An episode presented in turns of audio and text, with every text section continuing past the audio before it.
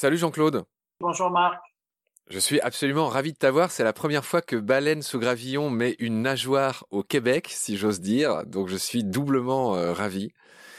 Euh, tu es un professeur de philosophie euh, retraité du collège de Rimouski.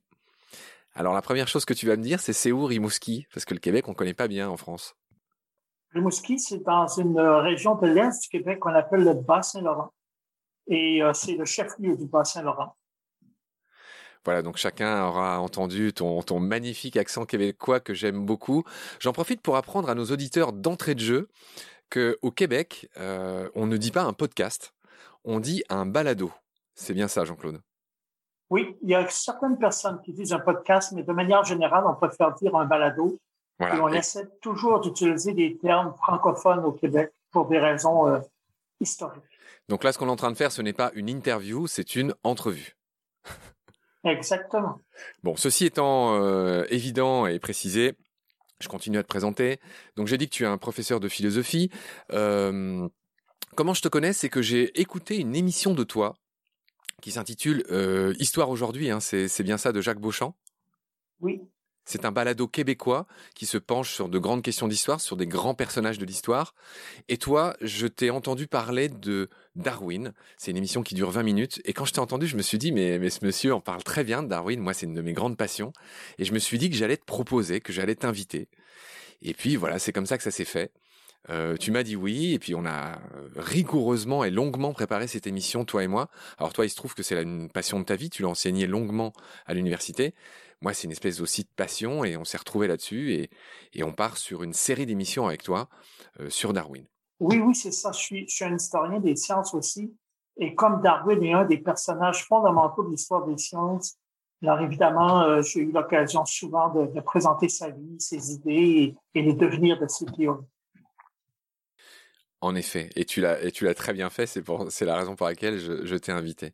Euh, juste pour euh, finir de te présenter brièvement, tu as tenu une chronique de culture scientifique dans la revue électronique Découvrir de l'ACFAS, l'association canadienne francophone pour le savoir. Est-ce que c'est toujours le cas?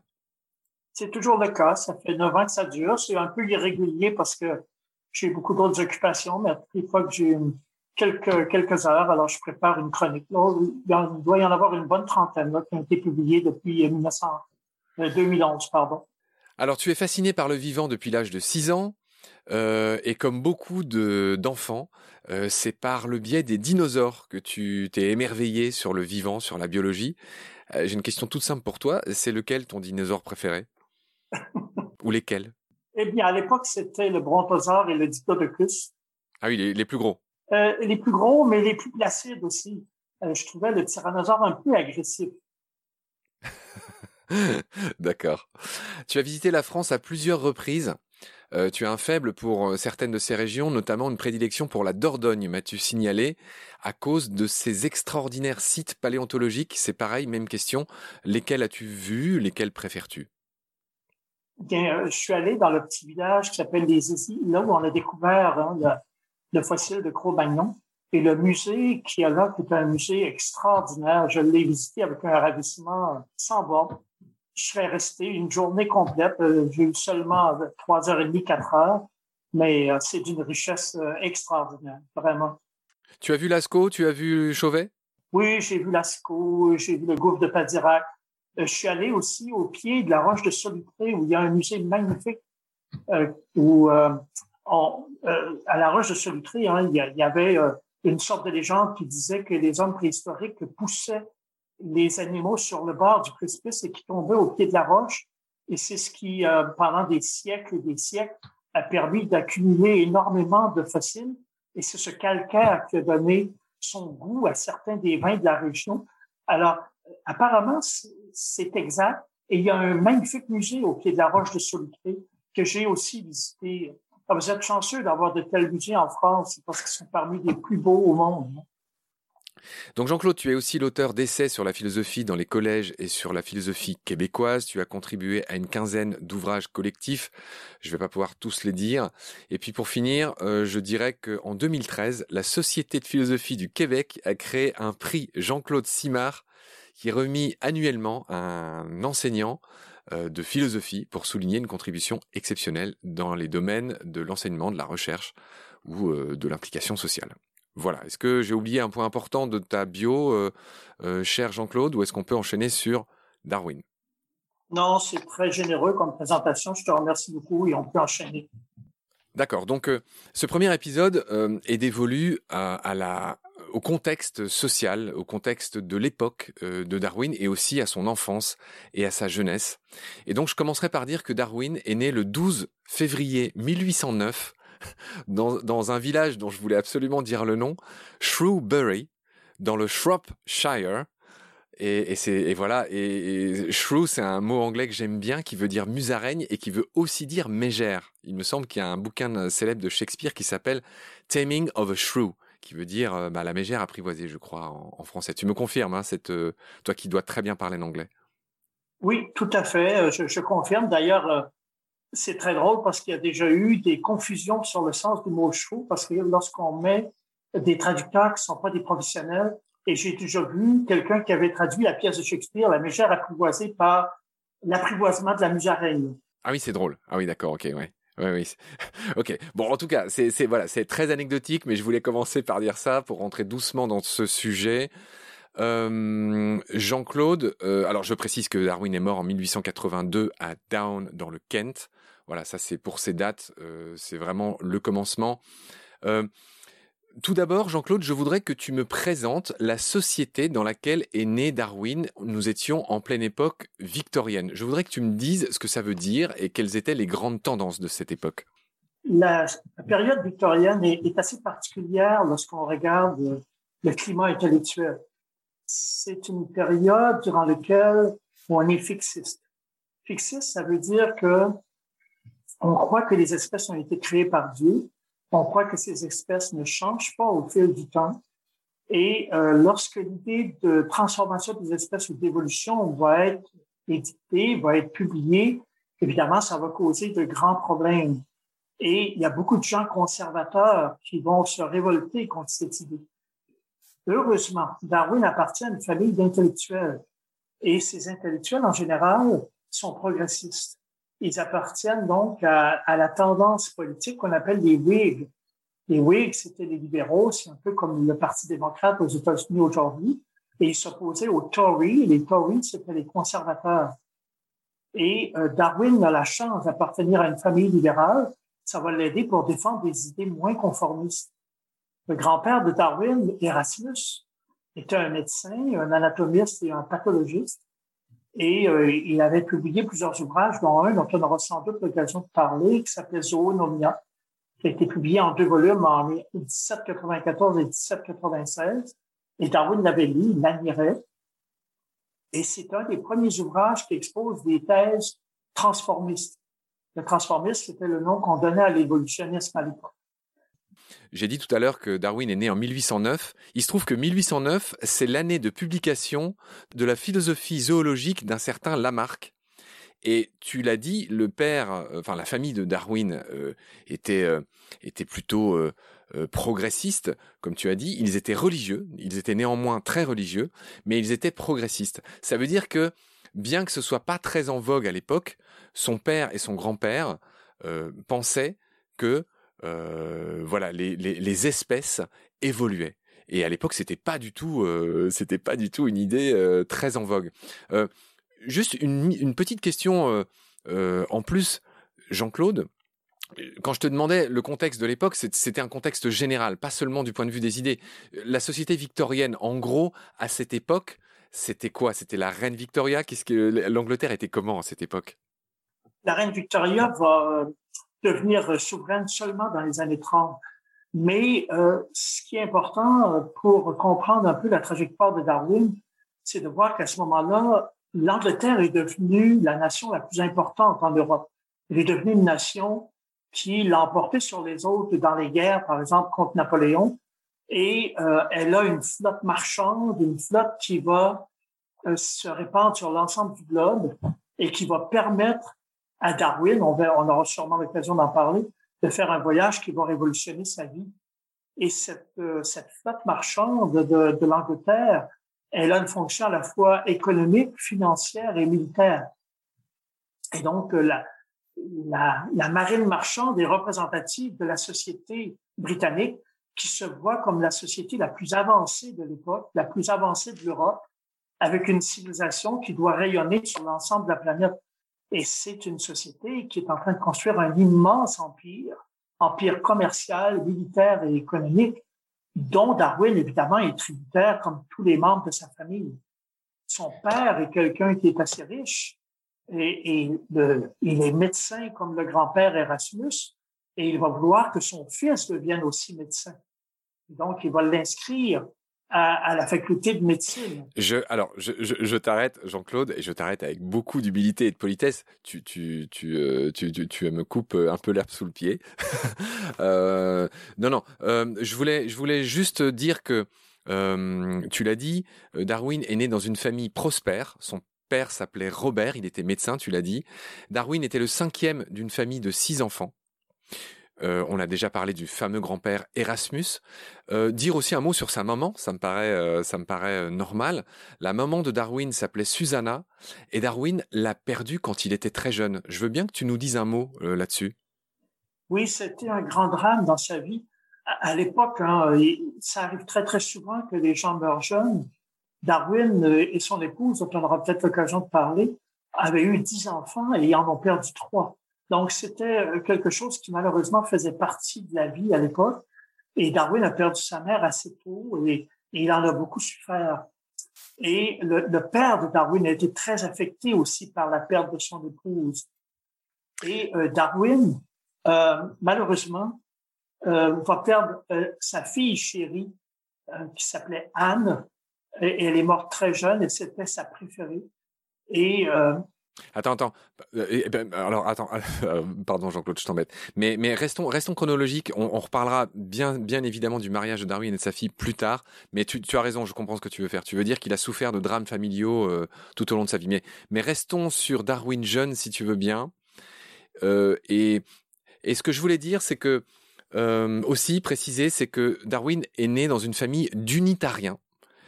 Euh, et je précise vite fait que les unitariens sont euh, rattachables, euh, on va dire, au protestantisme, qui rejette Enfin, il y a des doutes là-dessus, mais on va pas rentrer dans les querelles théologiques. C'est juste pour dire que ce sont des gens religieux qui rejettent la Trinité. Voilà, unitariens, ils pensent pas qu'il y a Dieu, le Saint-Esprit, et, et, je sais, je sais, c'est quoi le troisième, Jean-Claude? Le Père, le Fils, le Saint-Esprit. Le Père, le Fils, le Saint-Esprit. Voilà, les unitariens rejettent cette Trinité. Tu as tout à fait raison de souligner ce point parce que c'est important. Ça veut dire que Darwin appartenait à une tendance religieuse non conformiste. Et ce non-conformisme, c'est un trait familial. Et ce trait familial va l'aider à défendre des idées qui sont pour l'époque assez révolutionnaires. Lorsqu'il propose son transformisme, donc son évolutionnisme, c'est évidemment une idée qui n'est pas, euh, qui ne va pas de soi dans la, la, la société victorienne, qui est de manière générale assez conservatrice.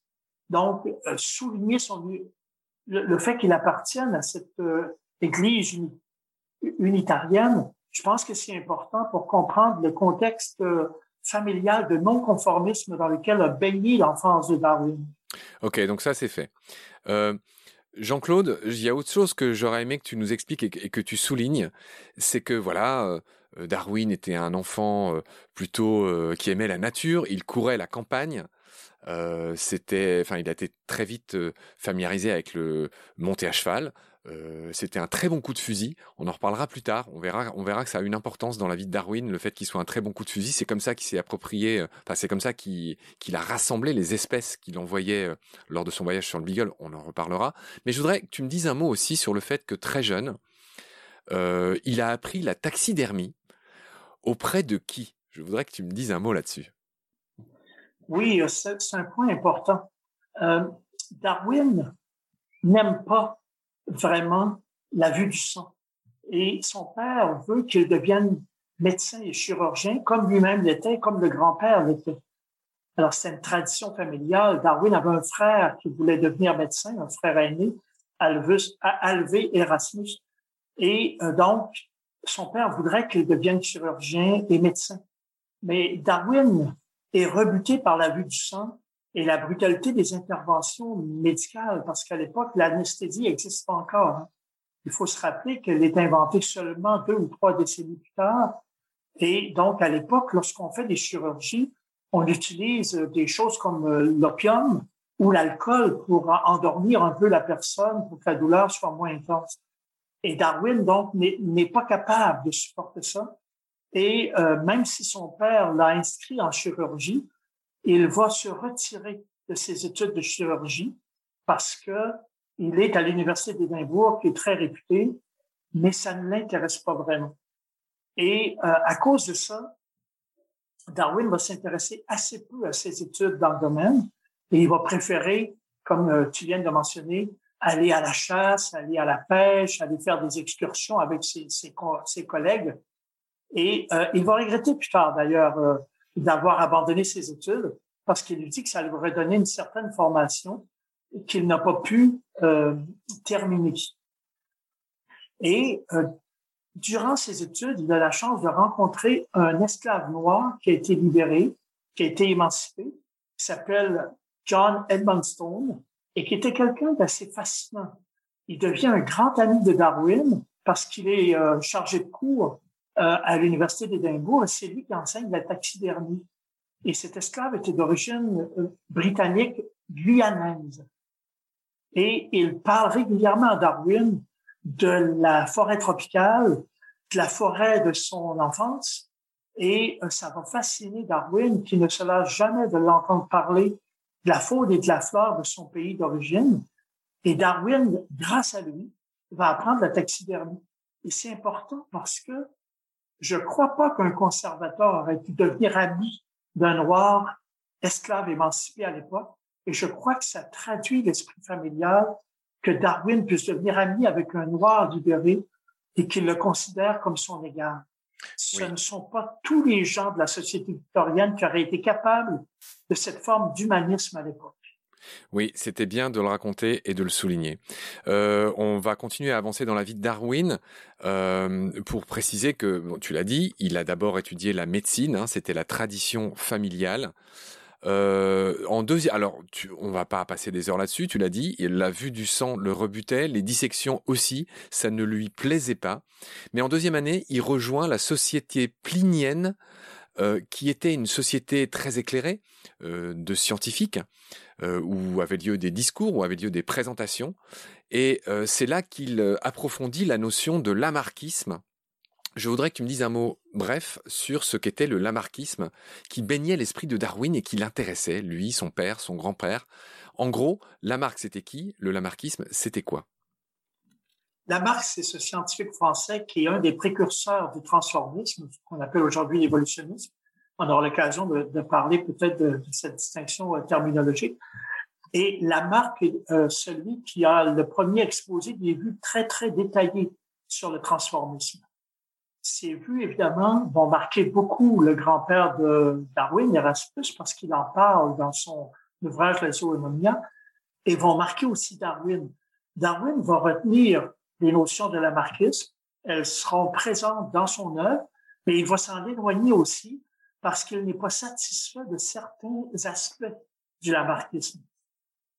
Un des aspects que Darwin ne peut pas accepter, on aura sans doute l'occasion d'en parler, c'est que pour la marque, la, fonction crée l'organe. C'est-à-dire que pour la marque, l'usage ou le non-usage d'un organe fait en sorte que l'organisme développe cet organe ou euh, cesse de l'utiliser et ça fait en sorte que cet organe soit va se développer, soit va disparaître et cette transformation va être transmise à la descendance.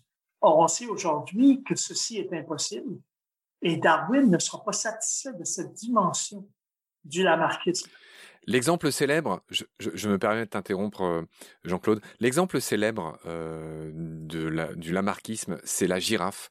Euh, Lamarck disait que ben, les girafes, à force de brouter les feuillages des arbres de plus en plus haut, ont, eu leur cou euh, qui s'est allongé. Donc c'est une vision, c'est une vision avec finalité. qui, on l'a démontré plus tard, en fait, est fausse. Mais malgré tout, euh, euh, ça a baigné euh, les jeunes années de Darwin. On reparlera du lamarckisme, mais pour faire simple, pour ceux qui nous écoutent, pour faire très simple, je dirais que dans le lamarckisme, les changements sont dus à une nécessité, tu l'as dit, usage, non-usage, tandis que chez Darwin, les changements sont dus au hasard. Et l'autre grosse différence entre le lamarckisme et le darwinisme, c'est que Lamarck considère des individus, là où Darwin considère des populations. Tu me le confirmes? Oui, je, confirme. Euh, cela dit, l'exemple de la girafe est important parce que c'est un exemple qui est souvent cité avec justesse parce qu'il était euh, souvent cité par Lamarck lui-même. Et c'est un exemple positif, c'est-à-dire que le fait que la girafe fasse des efforts pour atteindre des, des feuilles qui sont dans des arbres dont les branches sont de plus en plus élevées fait en sorte que son cou s'allonge légèrement et ceci est transmis à la descendance et l'accumulation de ces petites variations finit par faire en sorte qu'au bout de plusieurs générations, la girafe a le cou plus long. Ça, c'est un exemple positif. L'exemple négatif préféré de la marque, c'était celui du serpent. On sait que le serpent a déjà eu des pattes et ce que disait la marque, c'est le fait que le non-usage de ces pattes euh, les a atrophiées peu à peu et au fil des générations, elles sont disparues. Donc, il y avait la question de l'usage positif, le coup de la girafe, de l'usage négatif, le, les pattes des serpents. C'était les deux, les deux exemples les plus souvent cités par la marque. Et Darwin aura l'occasion de critiquer cette façon de voir. Très intéressant. Tu m'apprends cet exemple du serpent que, que j'ignorais. Euh, on va enchaîner. Donc, euh, du coup, euh, son père, qui était quand même quelqu'un d'assez sévère, euh, constatant que son fils n'était pas, comment dire, ne donnait pas satisfaction en médecine, le reroute, si j'ose dire, en théologie. Mais là encore, c'est pas une bonne idée. je veux bien que tu m'en dises un mot. Oui. Alors après être allé à l'université d'Édimbourg et avoir un peu séché ses cours, Darwin se retrouve un peu sous la couverne de son père à Christ College, à l'université euh, de Cambridge, qui est très, très célèbre à l'époque. Et euh, ce que voudrait son père, dans le fond, c'est qu'il devienne pasteur, ce qu'on appelle en anglais un clergyman, parce que souvent, ça assure un, bon revenu, un revenu régulier, et les clergymen, les pasteurs de campagne, peuvent euh, s'adonner au naturalisme. Et, son père voit bien que ça intéresse Darwin, ça le passionne, et il voudrait donc que Darwin combine les deux passions et que la théologie devienne sa source de revenu principal, donc son métier, et qu'il pratique le naturalisme à ses heures perdues. Et beaucoup de scientifiques de l'époque étaient des pasteurs. Alors, son père pense que ce serait une bonne option pour Darwin. Sauf que le problème de Darwin, c'est qu'il ne s'intéresse pas du tout à ses études en théologie. Il va rester plus de trois ans à l'université de Cambridge il va suivre ses cours de théologie parce que son père y tient, mais euh, les études classiques, le latin et le grec qui étaient nécessaires, évidemment, pour mener des études théologiques, le rebutent. Il va dire que pour lui, c'est une perte de temps. Et ce qu'il préfère, évidemment, c'est aller dans la campagne, faire des randonnées, aller à la chasse, aller à la pêche, faire de l'équitation. Cependant, ce séjour à Cambridge va être déterminant pour lui parce que c'est là qu'il va rencontrer certains des professeurs qui vont être formateurs pour lui et qui vont devenir des amis pour la vie et même dans certains cas des mentors. Un exemple de ce que tu dis, euh, Jean-Claude, c'est que euh, Darwin est devenu l'élève d'un révérend qui s'appelait John Stevens Henslow, qui était botaniste et entomologiste en plus d'être religieux, et Darwin devient son élève préféré. Henslow a une importance capitale dans la vie de Darwin. Je veux bien que tu me dises pourquoi.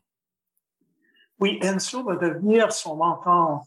C'est-à-dire que Darwin va l'admirer énormément et auprès de lui, Darwin va s'initier à la botanique, qui va devenir une de ses passions. Il va publier beaucoup, beaucoup sur la botanique. On aura sans doute l'occasion d'en parler.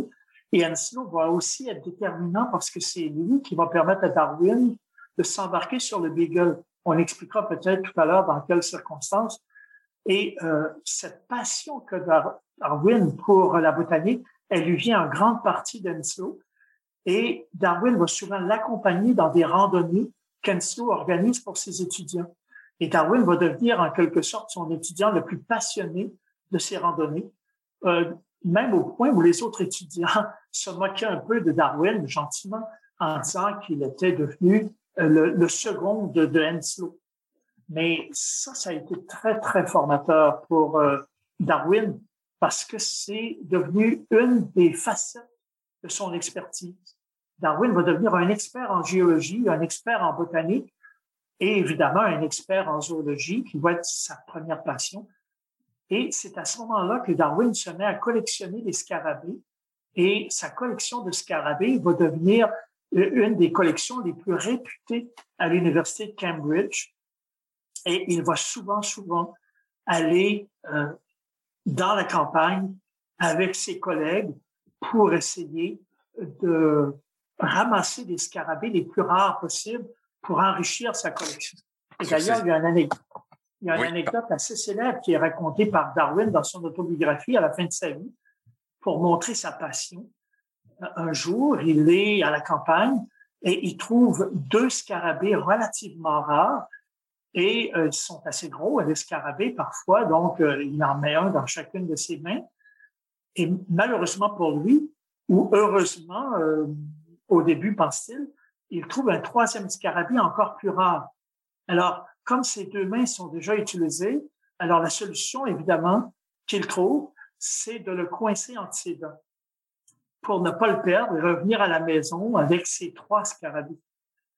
Ce qu'il avait malheureusement oublié, c'est que les scarabées, certaines espèces en tout cas, ont la mauvaise habitude, lorsqu'ils sont ainsi euh, capturés, ou ils se sentent en danger, d'émettre un fluide assez nauséabond qui euh, est acariâtre et qui peut euh, irriter les muqueuses.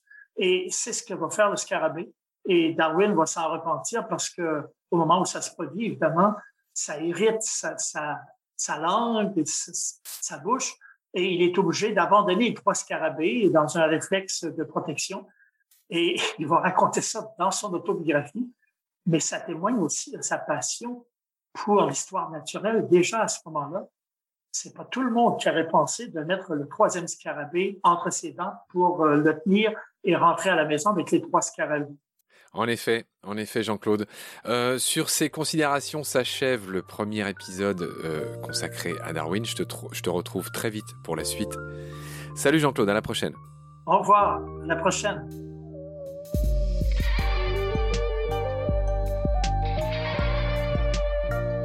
C'est la fin de cet épisode. Merci de l'avoir suivi. Pour continuer, nous avons besoin de votre soutien. Et vous pouvez nous aider simplement en quelques clics et gratuitement. Il suffit par exemple d'utiliser le moteur de recherche solidaire Lilo. Ainsi, chacune de vos recherches sur Internet générera des gouttes qui seront reversées au projet de votre choix, comme Baleine sous gravillon par exemple.